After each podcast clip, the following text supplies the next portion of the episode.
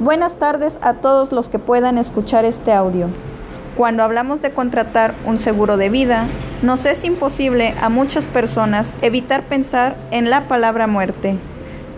Pues me permito decirles que precisamente porque no podemos evitar que eso suceda, es que debemos proteger desde hoy el bienestar de nuestros hijos. Y para eso, ¿qué opción podría ser mejor que un seguro de vida? Donde no solo me proteja en caso de fallecimiento, ya que día a día estamos expuestos a una infinidad de accidentes, y también que me cubra por invalidez permanente y total.